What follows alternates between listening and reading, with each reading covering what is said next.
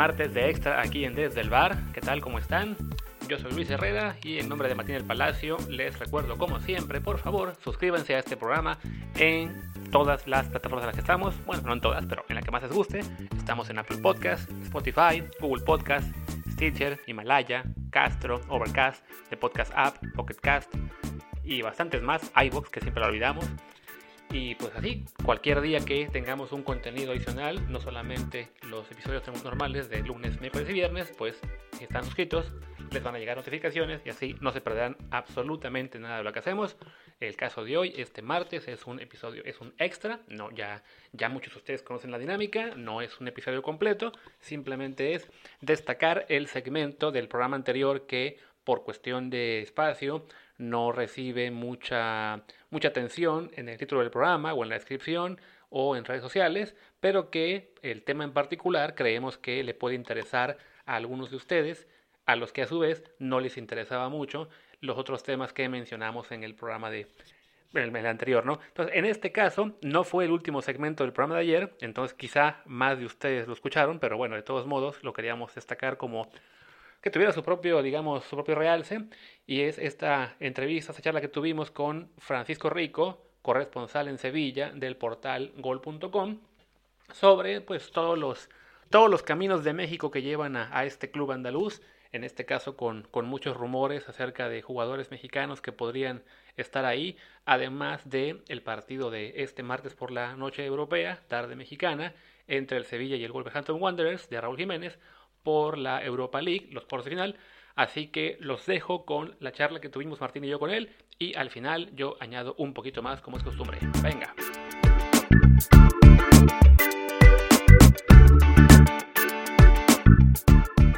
Paco, ¿cómo estás? ¿Qué tal, Luis? ¿Todo bien por aquí? Pues nada, una vez más molestándote porque el Sevilla suena mucho en, en tierras mexicanas, hay muchos temas con ellos y pues el, el más eh, apremiante, digamos, sería eh, que se informó en, en, en, estos días que están interesados en dos jugadores mexicanos y que por uno de ellos, en principio, harían una oferta esta semana, que es César Montes, el defensa del, del Monterrey, que había tenido para el Valencia. ¿Qué nos podrías comentar tú, que estás ahí en la ciudad, y, y si se habla de este jugador o no? Bueno, eh, se habla más allí que allí en México que aquí. Aquí es verdad que el rumor ha llegado, eh, de hecho, tuve la oportunidad de, preguntarle directamente al representante de, del futbolista, que es, español, que, es de aquí, y me, me comentó que, no tenía constancia de que el Sevilla lo siguiese o no, pero que a ellos formalmente no, le, les había no le había preguntado nadie del Sevilla por el, por el futbolista. Y de momento eso es lo que podemos saber. A mí me encaja el tipo de perfil joven, un poco las características de, de, defensa y creo que el Sevilla va a fichar algún central, pero, pero no me consta que, que haya habido contactos reales todavía. Hablaste, perdón, Paco, para, para, eh, para clarificar, hablaste con el representante de César Montes, que es español. Sí, hablé con el, con el representante de, de, del futbolista y me comentaba que, que, del Sevilla no había llegado absolutamente nada, que de momento no, no tenían constancia.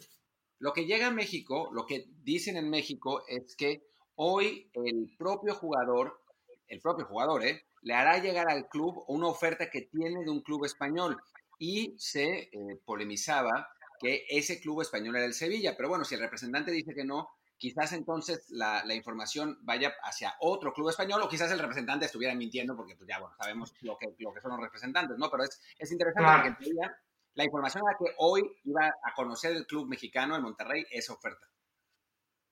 A ver, mm, a mí me extrañaría mucho que el Sevilla intente cerrar esta operación eh, hoy eh, o durante esta semana, porque ayer mismo concedía a Monchi una entrevista a Diario de Sevilla, Monchi, director deportivo del Sevilla, y comentaba que no iba a hacer ninguna operación antes de que el Sevilla termine de competir en la Europa League. Entonces, él dice que lo está llevando todo eh, muy, muy en silencio para intentar no interferir en, la, lo que está compitiendo el equipo y en, los, y en los partidos que le quedan por jugar, que además son quizá los más importantes de la temporada, porque se está jugando ganar un título. Entonces, a mí me cuesta mucho pensar que se esté retransmitiendo la negociación eh, tanto. Sí que creo que el, perfil del jugador encaja, pero de momento todas las partes lo, niegan, ¿no? Por lo, por lo, que respecta al Sevilla. Y que bueno, tendría sentido en el, de que el, que el Sevilla tuviera que acelerar la negociación en caso de que hubiera también interés del Valencia, que como ya no tiene actividad, pues pueden, digamos, planear, em, acelerar un poco la cuestión de cómo planean los fichajes de la próxima temporada. Entonces, en ese sentido, obligaría a otros interesados a también eh, eh, negociar más rápido para no quedarse fuera de la jugada. En ese sentido, el Sevilla, eh, ¿cuál es su situación en este momento en términos centrales? ¿Cuál sería su pareja, digamos, titular en este momento? ¿Quién es su reserva? Y para la próxima temporada, si, si, si se suena, si suena que, que se irá alguno o que tiene que llegar a fuerza alguien Bueno, yo es que me imagino que, que los dos estáis al tanto de quién es la pareja de central del Sevilla, que Diego Carlos Cundé que pues, si no fue la mejor pareja de centrales de la liga, le faltó poco para igualar a Ramos y Barán. Eh, son los dos titularísimos, eh, los dos tienen edad de, seguir siéndolo si se quedasen. Diego Carlos tiene 27, Gundé creo que apenas tiene 21 y, los dos son titularísimos. Eh, a partir de ahí, la gran temporada que han hecho los dos, como, como yo mismo decía, incluso el otro día hicieron un partidazo contra la Roma en Europa League, eh, hace pensar que, uno de los dos va a salir. Y el favorito a salir ahora mismo es Diego Carlos. Porque con Cundé quiere, eh, el propio jugador quiere seguir un poco más en el Sevilla porque al ser tan joven no quiere dar un salto que sea quizá precipitado. El problema es, para que salga uno de estos dos jugadores es que, el Sevilla los va a tasar en la cláusula. Y la cláusula de Diego Carlos es 75 y la de Cundé creo que ronda los 90. Y creo que ahora mismo no hay nadie que pueda pagar eso si ya el Sevilla se aceptase a negociar y a rebajar un poco la cantidad, eh, podrían salir. No obstante, esos dos son los titulares y el suplente solo tiene un central suplente, que es Sergi Gómez, que, que, al final se acabó quedando el verano pasado cuando parecía que se iba que se iba a ir del equipo. Ha jugado algunos partidos, pero Lopetegui no tiene mucha confianza en él, aunque sí que es un, un futbolista que es importante en el vestuario, que aporta mucho, que suma mucho en el grupo, pero que a nivel de repartirse minutos no, está teniendo mucho protagonismo y de hecho eh, ha usado alguna vez Lopetegui a Gudel, el, futbolista que, que estos días ha sido noticia por dar positivo de coronavirus, lo ha usado de central. Y sí que recuperaría para la temporada que viene a Ñañón, que estuvo cedido en el Rennes, y me consta que San Paoli tiene ganas de al menos verlo, para ver si se lo quedan o no en el contexto de que este mercado no se van a hacer tantos fichajes ni se va a gastar tanto como, como otras veces. Entonces, más o menos ahí habría cuatro futbolistas con los que el Sevilla cuenta actualmente, pero lo dicho, Cundé y Diego Carlos podrían salir los dos, sobre todo Diego Carlos. Lo de que Ñañón se vaya a quedar tampoco está claro, e incluso yo diría que si Sergio Gómez le llegase una buena oferta de un equipo que le diera más minutos que el Sevilla, también podría salir. El perfil es el correcto. El asunto es que los tiempos, por el momento, parecen no encajar con los tiempos que se están manejando en la prensa mexicana. Eso es lo que podemos eh, más o menos concluir. Sí, sí, sí. A mí, a mí el perfil me, encaja porque sí, porque es el tipo de futbolista que, que ficha Monchi. Eh, me comentaba su representante que el jugador sí que ocupa plaza de extracomunitario, pero eso no sería un problema para el Sevilla porque tiene plazas disponibles y, tampoco tendría problema en ese sentido, que por ejemplo el Sevilla fue uno de los equipos que intentó fichar a Cubo del Real Madrid precisamente por eso, porque tenía plazas de, extracomunitario libres. Claro. Y bueno, entonces, hablando también de, de, fichar extracomunitario, hablemos entonces del, otro mexicano que ha sonado más para el Sevilla, que lleva ya unas semanas en ese sentido el, el supuesto interés, que es Jesús Corona el Tecatito, este lateral volante por derecha del, Porto, que fue uno de los jugadores más destacados en la liga portuguesa este año. Y bueno, que ya, ya hablamos de ese interés la, vez pasada que, que estuviste contando el programa. ¿Qué nos podrías comentar al respecto? Si se ha movido, si, si sigue ahí latente o si ya de plano se han olvidado del jugador. Yo creo que, que, sigue latente, lo que pasa es que es un poco lo mismo, el Sevilla no se va a mover y creo que, la, que la, hasta que no termine la Europa League no se va a mover nada y lo que decía la, la, la vez anterior que hablamos, que que ahora mismo, a priori, por lo que iba a pedir el Porto de pedir 20 o 30 millones por Tecatito, igual sería igual Sevilla de precio.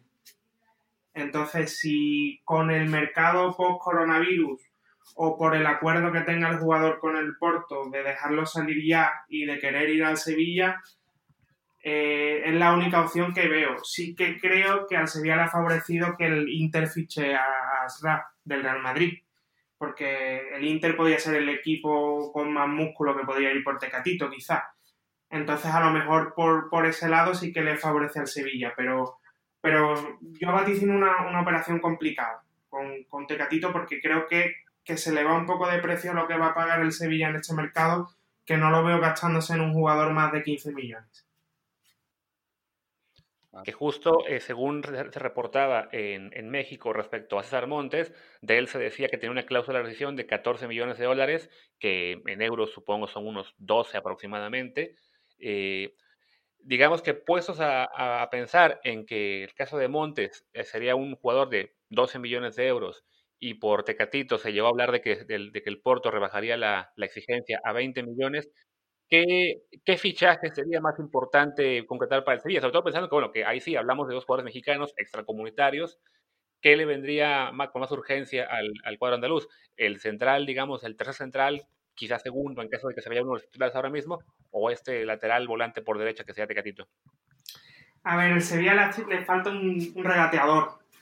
Y creo que por ahí lo de Tecatito podría encajar muy bien porque el Sevilla fichó el año pasado a Ronnie López, para ocupar un poco ese, ese puesto de, regateador, de agitador de partidos, de, de, revulsivo si se quiere, o de, futbolista distinto de calidad en banda para, para, abrir a rivales que se cierren mucho y Ronnie López no cumplió, de hecho ya, ya se ha marchado cedido al Niza porque el Sevilla sabe que ha sido un, un, una operación que ha sido un fracaso.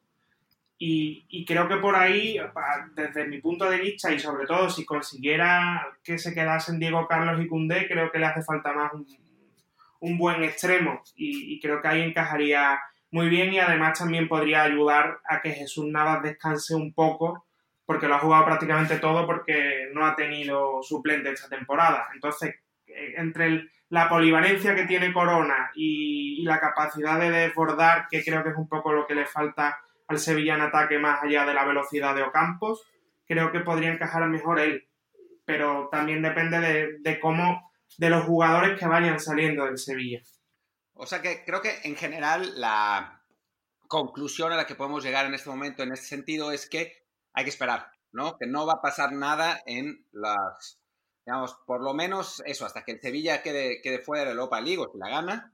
Y después, pues ya empezarán a moverse los engranajes del mercado, ¿no? Pero, pero digamos que en, la, en el próximo par de semanas seguro ningún anuncio, ninguna oferta, nada de nada. Claro, si, si quizá el Sevilla quedase eliminado el, el, contra el Wolverhampton, ya sería otro escenario, porque ya, ya sí que se, se pondría de pleno a, a, planificar la nueva temporada, pero de, de momento no se espera eh, ni se habla en el club. De hecho, eh, aquí en Sevilla está saliendo muy poca información de, de, mercado, de fichajes, porque, porque el club no transmite nada en ese sentido. No, no, no te no nos está llegando información de, de, desde el club en, este, en, ese sentido porque están centrados en la, Europa League. Y además sí que creo que el Sevilla está yendo con un poco también de pausa porque ha tenido que pagar la, opción de compra de Suso al Milan, que, han sido casi 20 millones de euros, y la ha tenido que pagar porque era obligatoria si el Sevilla se, metía en Champions. Entonces ya es una operación que, que ha hecho y que, y que le obliga también a ser un poco más paciente en lo que queda de mercado y esperar a ver qué futbolistas salen del equipo, cuáles se quedan y, ver un poco de cuánto dinero dispone. Muy bien, y bueno, hablando justo de que el Sevilla depende mucho en este momento de hasta dónde llega en la Europa League, este martes es su partido de de final, un partido que además en México interesa muchísimo porque el rival es el Wolverhampton, que es el equipo donde juega Raúl Jiménez, el delantero mexicano que está en gran momento. Entonces, pues queremos aprovechar para ver contigo un par de minutos la previa de este partido. ¿Cómo ves llegar al Sevilla después de esta victoria contra la Roma de 2-0, de haber acabado en la Liga Española? ¿En, ¿En, qué momento futbolístico sientas al, Sevilla y a quién verías como favorito en este partido?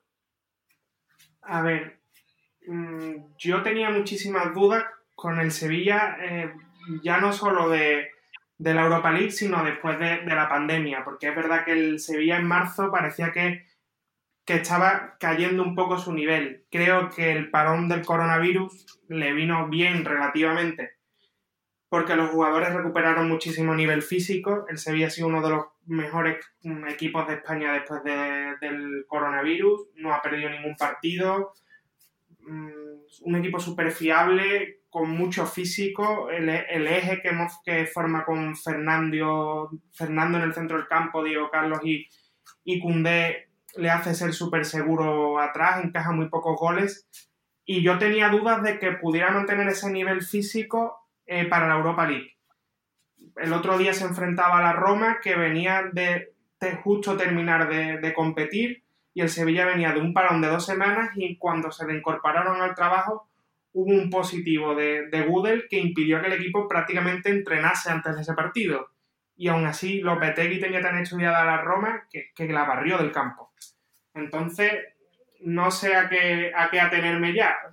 Creo que si hablamos de, de Europa League y de, y de, Sevilla, casi siempre lleva el cartel de favorito, a no ser que juegue con, con un Manchester United o, quizá con el Inter. Y creo que el partido de la Roma, el partidazo que hizo el Sevilla, lo coloca como favorito otra vez a, a, en esta eliminatoria y casi que al título aún así, desde el club no hacen más que insistir que el, que el Wolverhampton es un, equipazo. Es, eso, eso es interesante también. ¿Cuál es, ¿Cuál es la visión que se tiene de Sevilla, desde, bueno, desde Sevilla sobre el, el Wolves, ¿no? Sobre qué, qué, tanto lo has, lo has visto tú, qué, qué tanto se dice en la ciudad. A ver, hubo un poco de euforia el otro día porque el Sevilla jugó increíble.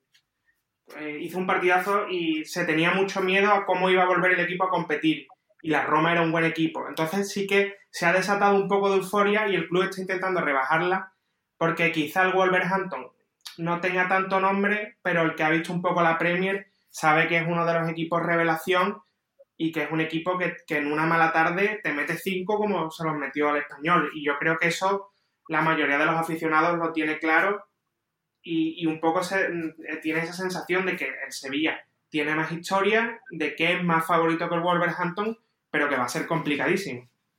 Y bueno, pues Paco, entonces muchísimas gracias por estar con nosotros en esta edición de Desde el Bar. Este, creo que con eso ya cubrimos toda la parte de, fútbol mexicano, diagonal Sevilla, que, que, le interesa a nuestro público. No sé si Martín tenga alguna pregunta extra para, para ti. No, no, no. Bueno, que sí. ¿Cuál es tu pronóstico, Paco, del, del Sevilla contra Wolves? Pues creo que va a ser un partido. Creo que es difícil de pronosticar porque creo que a los dos les gusta esperar y salir a la contra y explotar la velocidad. Entonces ahí creo que el que, golpee primero eh, tiene más opciones.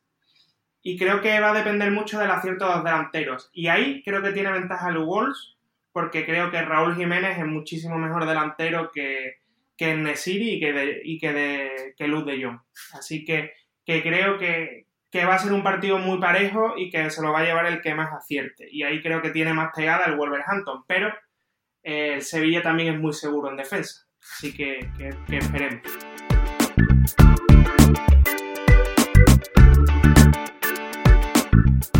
Pues ahí está la charla que tuvimos Martín y yo con Francisco Rico, el corresponsal en Sevilla de gol.com.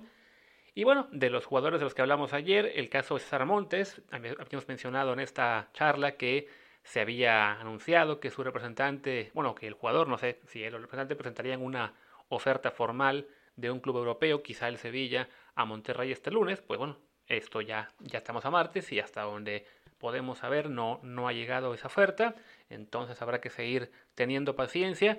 Los, los rumores de que César se va son, son muy fuertes, entonces quizá el Sevilla, quizá el Valencia, quizá el Celta, no sabemos bien, pero ojalá que sí se le cumpla el deseo de partir a Europa, sobre todo porque, bueno, ya lo hemos hablado en algunos episodios anteriores, al fútbol mexicano, a la selección mexicana, realmente le hace mucha falta que nuestros centrales, eh, tener más centrales ahí en Europa, porque a fin de cuentas solo nos queda en este momento Néstor Araujo, y ya tenemos el caso de Héctor Moreno que se fue a Qatar y que aunque intentará mantenerse en buena forma y llegar al Mundial de Qatar 2022, por veteranía y por estar jugando en una liga de menor nivel, evidentemente es difícil y el resto de centrales habituales en la selección, que son Diego Reyes y Carlos Salcedo, pues ambos regresaron a México, ambos con Tigres, y no le, está, no le está yendo muy bien. Entonces sí es, es urgente que César Montes dé ese paso adelante para convertirse en uno de los jugadores importantes para México y quizá él y Araujo ser la, la dupla que, pues que, que cubra la defensa central de México en los próximos años. De los demás que habló Paco, bueno, pues de el caso de Tecatito, igual, paciencia, habrá que esperar. Eh, a ver si, si el Sevilla se anima a ir por los servicios. Y el caso de Raúl Jiménez, que bueno, simplemente es el partido que tenemos esta tarde. Quizá cuando ustedes lo escuchen este extra, ya fue el partido y ya, ya sabrán cómo quedó. De él lo que sí podemos decir, más allá de la conexión con Sevilla por el partido, es que suena cada vez más fuerte que la Juventus se lo va a querer llevar porque Higuaín saldría y Andrea Pirlo ya le habría dado el visto bueno a que vayan por, por el mexicano. Y además, bueno, como ustedes habrán visto hoy en, la, en, el, en el titular de este programa, en, en, en su aplicación de podcast, pues no solamente es una triple conexión, sino una sextuple conexión con Sevilla. La cuarta es el Chucky Lozano, que lo mencionó Martín al final del programa de ayer, y lo, lo, vimos seguramente ya también muchos de ustedes en, en los medios mexicanos, esta, este reporte, según un medio italiano, creo que fue Il Matino, que decía que el Napoli siempre no se va a quedar con él y que ya le puso precio, 40 millones de, de euros, y que el Sevilla sería uno de los equipos interesados en él, junto al Valencia, al Atlético, además de el interés ya conocido de, del Everton de Carlo Ancelotti por llevárselo. Entonces, con él igual habrá que esperar a que termine la, la temporada del Sevilla y del Atlético sobre todo para ver qué tanto, qué tanto se interesa ahí o si el Everton presionará y se lo lleva, ¿no? Creemos que, bueno, por cuestión económica es mucho más factible que se lo lleve un equipo de la Premier si, si se trata de pagar la carta completa y además siendo el técnico que lo, que lo llevó al Napoli y que lo, que lo quiere todavía para su siguiente equipo, pues ojalá se le dé a Chucky. Lo importante es que juegue, pues, y si puede ser en una liga que se presta mejor para, para él, pues mucho mejor. ¿Y por qué dije sextuple conexión en lugar de solo cuádruple? Bueno, porque además nos faltó ayer hablar con Paco de los otros dos mexicanos que están en Sevilla, en este caso en el Betis, por cuestión de, de tiempo. Paco no nos podía dedicar muchos minutos, entonces ya dejamos al Betis fuera. Pero bueno, ayer lunes se reportó la plantilla completa del cuadro verde y blanco para los exámenes PCR de, de COVID-19 y hoy martes que se conozcan los resultados de todos los jugadores, pues los que estén eh, limpios y sin ningún, ninguna, ningún contratiempo, ya podrán hacer el resto de exámenes médicos de rigor. El caso de Guardado, bueno, un jugador veterano de la plantilla que en este momento no suena ni para que salga, ni para simplemente que se, o sea, todo, todo pinta que se mantendrá en el equipo un año más, aunque seguramente en algún punto habrá interés de, de, otros equipos, sobre todo de la MLS o mexicanos, por repatriarlo acá. Y el que más interés puede generar en este momento es el caso de Diego Laines, que después de una segunda temporada en la que tuvo muy poca actividad, en la que parecía que tras el regreso de la actividad del, parón por coronavirus empezaba a jugar más, echan al técnico Rubí, el, el auxiliar que quedó como, bueno, auxiliar, era un técnico de inferiores, que quedó a cargo del equipo interinamente, prácticamente no lo quiso usar durante lo que de temporada, y ahora que ha llegado Manuel Pellegrini, eh, de momento parece que él sí va a contar con el jugador mexicano. Ya se ha reportado que el técnico chileno habló con el entorno de Diego, les prometió minutos, les prometió que va a ser un jugador que va a recibir más oportunidades. Yo en ese sentido siempre tengo ahí el recuerdo de que, bueno, también le prometió a Charito que sería importante y no lo fue en el, en West Ham, por circunstancias también que tuvo que ver con que Charito se lesionó, o sea, fue un año complicado para él. Pero bueno, la, la palabra de un entrenador cuando promete minutos y oportunidades, pues también está muy supeditada a circunstancias, a cómo, a cómo se mueve todo el mercado, a qué otros jugadores están en el club. Pero por lo pronto no, no se vislumbra que Diego vaya a salir del Betis, al menos inmediatamente. Aún yo creo que por el tipo de club que es el Betis, que es un club mediano que aspira a meterse a la pelea por Europa League más que a estar en la zona de no descenso, eh, pues la, la, composición de la plantilla siempre es una plantilla con, con muchos jugadores, con muchos recambios y, complica que un chico como Diego tenga los minutos suficientes para, para seguir creciendo. Entonces quizás sería ideal que, que le den la oportunidad de irse cedido a otro club con, con así que, que tenga menos, un, club que tenga menos jugadores, menos plantilla, un poco lo que fue el caso en, este, en la temporada pasada de Odegar en la Rosa Sociedad o de Takefusa Cubo en el Mallorca, que ahora va a estar en el Villarreal. O sea, que se fueron equipos que ahí sí, donde llegaron, fueron más importantes. En el caso particular de Odegar, yo creo que ya dio el salto definitivo en cuanto a de calidad y no me extrañaría verlo en el Real Madrid esa temporada. El caso de Cubo, que bueno, no pudo evitar que el Mallorca descendiera, pero sí mostró suficiente para que el, para que el Villarreal eh, buscara sucesión y podría ser un jugador más importante también esa temporada. Entonces, para Diego yo creo que sería ideal eso, ¿no? encontrarle un equipo que tenga menos banquillo, que tenga quizá no esa, exige, esa, esa, esas ambiciones de Europa League o Champions, sino simplemente de, de competir y, y, que le pueda dar más oportunidades. No sé, estamos pensando a lo mejor en qué equipos hay en la Liga Española, el Levante, el propio Celta, donde está ahora mismo Araujo, que además quieren mexicanos, eh, se, me, se, me, olvidan nombres, subió el Cádiz, subió el, el Huesca, está por jugarse el playoff de ascenso. O sea, unos equipos que a lo mejor no aspiran a mucho en términos de, de muchos triunfos, pero en los que a lo mejor Diego podría tener más minutos, creo ahí está la, la posibilidad para que él crezca en el fútbol español. Eh, sí creo que es ideal que se quede en España, sobre todo por el tema del pasaporte. Ya lleva un año y medio ahí, entonces durante la temporada podrá comenzar los trámites para conseguir nacionalidad, que además son trámites que suelen tardar mucho, mucho tiempo y más ahora por el tema de la pandemia, que muchas oficinas están cerradas. Pero entonces, ya que está a punto de ser elegible para conseguir pasaporte europeo, pues lo ideal sería que, que lo logre, que consiga el que arranque el trámite, que no le pase a lo que Ochoa, de que arrancó el trámite cuando se fue de España y cuando por fin se lo dieron fue cuando había firmado con el América, entonces ahí sí se desperdició todo el tiempo, pero como lo mostró por ejemplo el caso de Héctor Herrera, que en cuanto consiguió el pasaporte portugués, firmó con Atlético, entonces para Diego siempre será una, una buena arma contar ya con ese pasaporte en el futuro, porque a fin de cuentas elimina esa presión por este, si eres un extracomunitario, que sí tienes que ser alguien que sea totalmente decisivo, y si no, si solamente eres, digamos, regular, te echan, ¿no? Entonces, para, para un jugador mexicano, esa presión añadida, pues mejor quitársela, sobre todo considerando todos los jugadores, todos los jugadores sudamericanos que suelen tener pasaporte italiano muy fácilmente, entonces, pues razón de más para, para que Diego se quede en España este año y arranque ese trámite, ¿no? Y bueno, dicho todo esto, yo creo que ya suficiente de extra por hoy. Los dejo para ya que, que, que si están por, por, ver el partido de, de, Raúl Jiménez, pues aprovechen. Y si no, pues ya, si ya saben el resultado, eh, ojalá que haya sido bueno. Y Martín y yo regresamos mañana con la emisión regular de miércoles de Desde el Bar Pod. Yo soy Luis Herrera, les recuerdo que mi Twitter es arroba luisrha, el de Martín es arroba martindelp y el del programa Desde el Bar Pod, desde el Bar POD. Gracias y hasta mañana.